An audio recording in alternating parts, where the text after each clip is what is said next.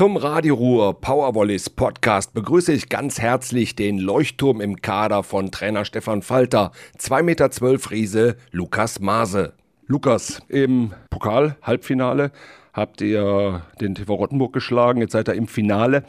Hast du das mit, mit 21 Jahren schon realisiert? Ja, also ich habe mich natürlich direkt gefreut nach dem Spiel, aber ich habe immer noch äh, mittlerweile, auch jetzt zwei Tage nachher, immer noch Momente, wo ich mir denke oder äh, meinen Mitbewohner anschaue und mir so denke, wir sind im Pokalfinale.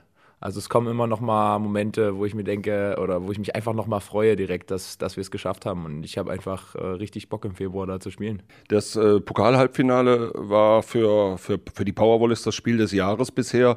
War es für dich vielleicht sogar das Spiel der Karriere bisher? Ja, also es ist immer ein bisschen schwierig zu sagen mit Spiel der Karriere, aber es ist auf jeden Fall ein sehr wichtiges Spiel gewesen und äh, es hat auch super Spaß gemacht, muss ich einfach sagen, in der Halle mit dieser Stimmung und ähm, ja, alle haben 150 Prozent gegeben. Das hat wahnsinnig Spaß gemacht. Geht man in so ein Spiel auch äh, mit ein bisschen mehr Nervosität?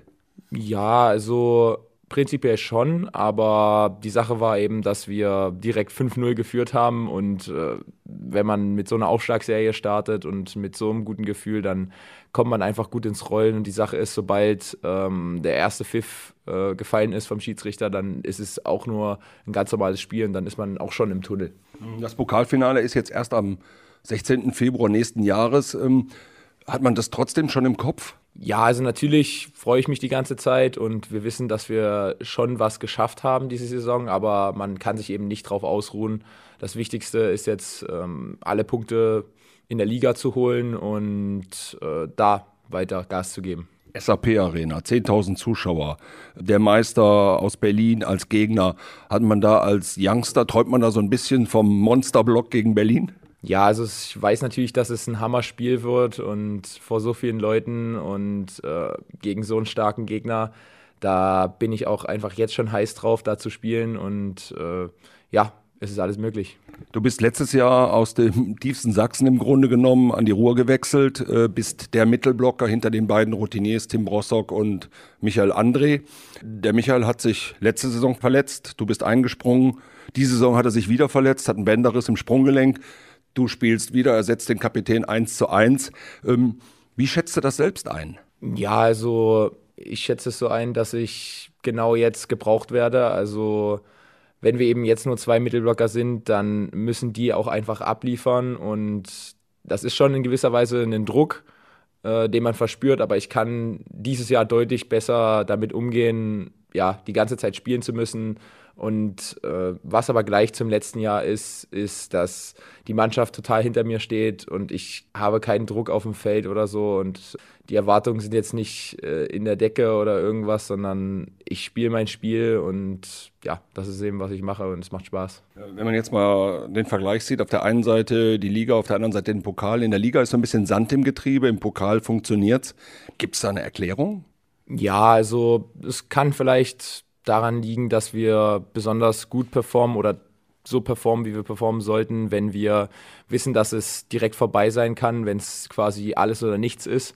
Und ja, ich hoffe einfach, dass wir diese Mentalität auf die Liga übertragen können. Und wenn wir das schaffen, dann stehen uns alle Türen offen. Du bist ja zweimal in der Startelf, glaube ich, gewesen. Gegen ja, Eltmann und gegen gegen die, die Rottenburger jetzt. Ja, äh, genau. äh, seitdem du in der Startelf stehst, äh, funktioniert's, kann man so sagen. Äh, so kann es weitergehen, würde ich sagen, oder? Ja, also es ist natürlich ein Top-Gefühl, wenn man erstmal die ersten beiden Spiele, die man komplett durchspielen muss, gewinnt. Aber ich denke jetzt auch nicht, dass, dass ich da der ausschlaggebende Faktor bin, sondern äh, wir haben uns jetzt einfach als Team zusammengerafft und wir bringen einfach viele Emotionen und viel Kampfgeist aufs Feld und dadurch haben wir auch gewonnen. Du hast in Dresden und in Delitzsch gespielt. Warum wechselt der Sachse jetzt ins Rheinland? Das war damals einfach eine Bauchgefühlentscheidung. Ich hatte Angebote von verschiedenen Vereinen, aber hier wurde direkt äh, quasi ähm, die Initiative ergriffen. Ich wurde zum Probetraining eingeladen. Ich wusste natürlich, dass ich äh, mit Tim Boschok und Michael André super Mittelblocker vor mir habe, die mir wirklich viel beibringen können. Und dann ja, hatte ich ein Top-Gefühl. Der Trainer hat mir super gefallen und dann bin ich hierher gekommen und ich habe es bisher keine Sekunde bereut. Wer hatte den schöneren Dialekt, der Rheinländer oder der Sachse? Also, ich muss sagen, der Rheinländer Dialekt gefällt mir doch besser, obwohl das wahrscheinlich jetzt einige von, von meinen Heimatfreunden ein bisschen treffen wird. Aber teilweise, wenn ich jetzt äh, zurück nach Dresden-Sachsen komme, dann muss ich schon mal aufhorchen, wenn dann plötzlich das Sächsische wieder um mich rum gesprochen wird. Da gefällt mir das Rheinländische doch, doch ein bisschen besser, auch wenn ich es manchmal nicht so gut verstehe. Konntest du denn so ein bisschen sechseln oder so richtig? Kann das schon, aber ich mache es wirklich ungerne. Also meine Eltern sind beide nicht aus Sachsen, deswegen wurde mir das nicht so beigebracht und deswegen spreche ich auch, glaube ich, nicht so wirklich sächsisch. Aber wenn ich das unbedingt will, dann könnte ich das machen. Du hast deine Eltern gerade schon angesprochen. Sind bei Mases alle so groß? Ja, schon. Also mein Vater ist zwei Meter groß und meine Mutter 1,85. Das war schon äh, quasi abzusehen, dass es bei mir über die zwei Meter geht. Die Schwester spielt ja auch Volleyball, ne? So. Die ist ja auch noch eine Nummer größer, ne? Ja, genau. Meine Schwester spielt auch in der ersten Bundesliga in Erfurt jetzt und die ist auch ähm, so 1,87, 1,86 groß, würde ich sagen. Also es gibt äh, wenig Leute bei uns in der Familie, die irgendwie klein sind. Ja, die meisten Jungs spielen Fußball, wenn sie ein bisschen größer geraten sind. Äh dann, dann, spielen sie vielleicht Basketball oder, oder, oder Handball vielleicht auch. Aber zum Volleyball kommen die wenigsten doch, oder? Äh, bei dir war der Weg irgendwie vorgezeichnet dann, ne? Ja, also mein Vater hat schon immer Volleyball gespielt äh, in der DDR-Nationalmannschaft und alles auch. Deswegen hatte ich da so ein bisschen äh, den einfachen Weg und meine Mutter hat Basketball gespielt, aber dann ist es in der Grundschule einfach Volleyball geworden und ich liebe es noch so wie am ersten Tag und äh, ich finde, viel mehr Leute sollten Volleyball spielen. Du bist nach Düren gekommen, spielst jetzt Bundesliga, du äh, hast die Nominierung für die A-Nationalmannschaft gehabt. Du hast also in Brasilien bei dem Turnier bist du dabei gewesen. Du hast, glaube ich, alles richtig gemacht mit dem Wechsel nach Düren, oder? Ja, also ich bereue es wirklich keine Sekunde. Es war der richtige Schritt. Ich habe seitdem, äh, auch wenn ich das nicht, nicht so gerne von mir selber behaupte, ich bin wirklich besser geworden und äh, auch konstanter. Und ja, ich lernen jeden Tag hier was Neues dazu. Das ist top. Ist Düren für dich eine Zwischenstation oder vielleicht doch ein bisschen mehr? Also, das kann ich jetzt schwierig sagen. Düren ist auf jeden Fall zu meiner zweiten Heimat geworden. Ich bin ja jetzt auch schon das zweite Jahr da und ich werde Düren immer lieben, mögen, so wie man es sagen will, genauso wie ich meine Heimatstadt Dresden äh, mag. Aber ob das jetzt Endstation oder wo es mich weiterhin verschlägt, das kann ich einfach noch nicht sagen. Ihr habt in, in, in, bei den Powervolleys, also in Düren, eine gute Mischung zwischen jung und alt. Auf der einen Seite so junge Typen, Schnösel wollte ich fast sagen, wie, wie dich und, und Tobi Brandt beispielsweise, auch der Erik Burggräf.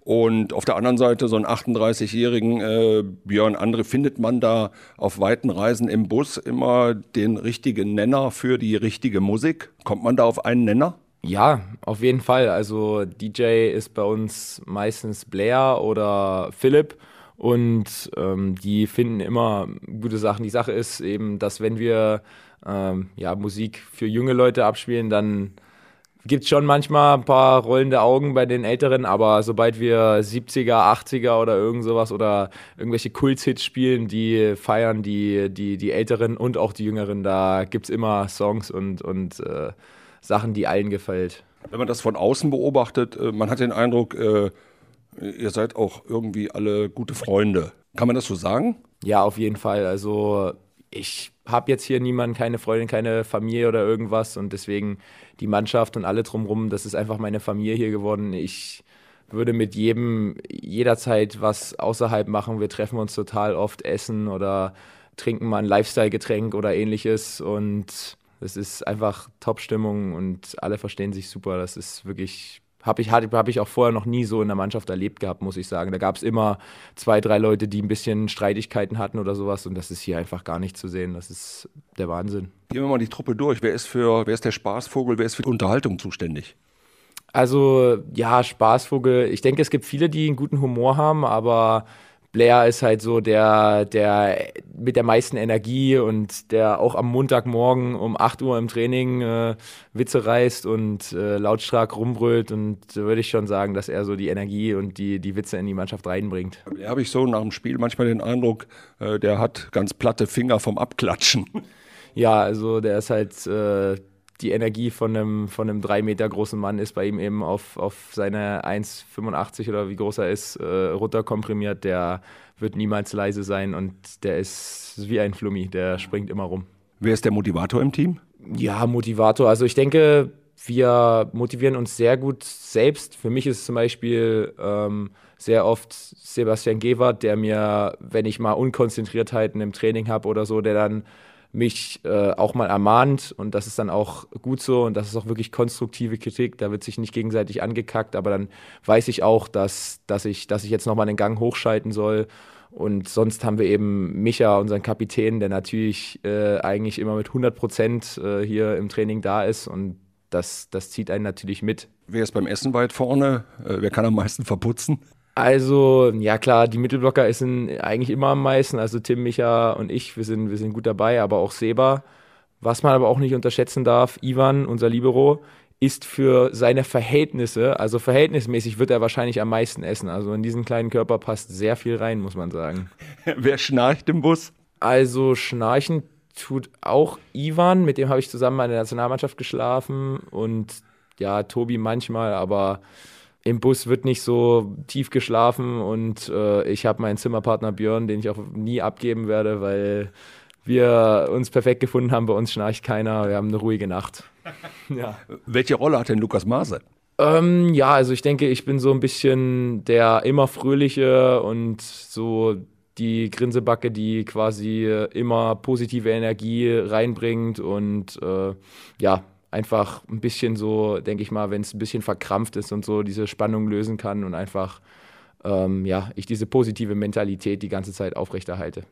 Kommen wir zurück zum Sport. Ähm, am Samstag müsst ihr in Bühl antreten. Ähm, ihr habt äh, diesen Pokalsieg im Rücken. Ein Sieg in der Liga wäre auch mal wieder gut oder ist der vielleicht sogar Pflicht? Ja, also kein Sieg ist jemals Pflicht, aber ich denke, wenn wir mit derselben Energie wie wir gegen Rottenburg gespielt haben, gegen Bühl antreten, dann dürfte das eigentlich kein Problem für uns sein und dann werden wir da auch Punkte mit nach Hause nehmen. Das dürfte kein Problem sein, wenn wir unsere Leistung abrufen. Schließen wir das Jahr mal ab. Am 21. Dezember ist das letzte Spiel gegen Friedrichshafen in der Arena. Dann kommt erst das nächste Spiel wieder am 15. Januar äh, gegen KW, glaube ich. Sonst ist immer zwischen den Feiertagen auch ein Spiel gewesen, also zwischen Weihnachten und Neujahr. Das habt ihr diesmal nicht. Das heißt also, ihr könnt vielleicht auch ein bisschen feiern. Wie sehen deine Pläne für Weihnachten und Silvester aus? Ja, also die meisten aus dem Team können äh, wirklich äh, feiern zwischen, zwischen den Tagen und äh, haben quasi am 22. können die nach Hause fahren oder zu ihren Familien und am 2. Januar äh, sind wir erst wieder zurück zum Training. Aber Thomas, Blair und ich, wir müssen jeweils für unsere Nationalmannschaften eben ab dem 26. Äh, wieder einspringen und quasi die Olympia-Quali spielen, die ja vom 5. bis zum 10. in Berlin stattfinden wird. Und das heißt, für mich ist nicht so wirklich Pause vom Volleyball, eben vier Tage Weihnachten, wo ich auch nach Hause fahren werde, aber dann äh, bin ich quasi den Rest in Berlin und bin, bin unter deutscher Flagge trainieren, ja. Ja, Lukas, dann vielen Dank fürs Interview. Bleib wie du bist und bleib vor allen Dingen gesund. Werde ich machen. Vielen Dank.